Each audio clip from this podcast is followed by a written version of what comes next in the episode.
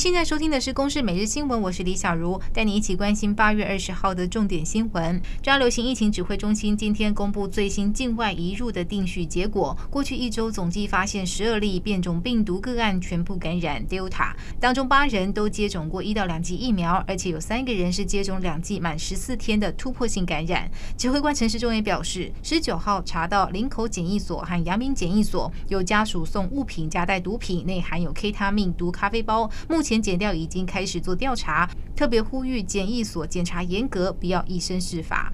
台中市卫生局证实，太平卫生所日前为教师开设新冠肺炎疫苗接种专诊。日前原本计划提供莫德纳疫苗，但是卫生所人员误取 AZ 疫苗为三名教师接种第一剂，除了第一时间致歉，也将会持续关心施打后的身体情形。对于此案的疏失，是否责无旁贷，也将会对失职人员依规议处。全国高中职以下学校将在九月一号开学。在防疫规定的部分，北市的居家隔离者若无特殊的原因，包括小学生都必须要住进防疫旅馆。北市府也规划，若班级有学生确诊，其余的学生也都要居家隔离，进驻防疫旅馆或是集中检疫所。十二岁以下孩童采一大一小的方式，由适当的照顾者陪同隔离。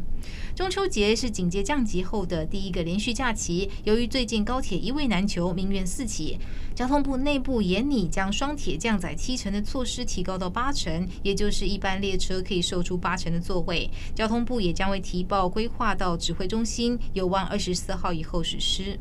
争议多年的南铁地下化工程，铁道局中部工程处和上百名的警力，今天一早就进驻南铁半拆户黄春香的家进行拆除作业。许多声援的民众在十九号就已经提早进驻挡拆，警方大批人马驱离，也被批评是政府抢民宅。中工处也表示，历经抗争工程延宕至今，执行强拆是不得已的考量。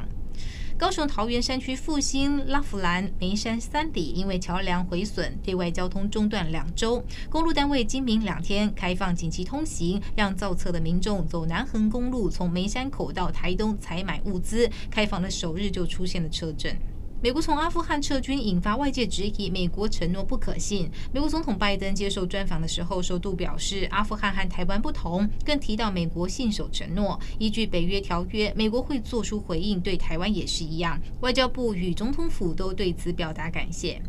以上由公视新闻制作，谢谢您的收听。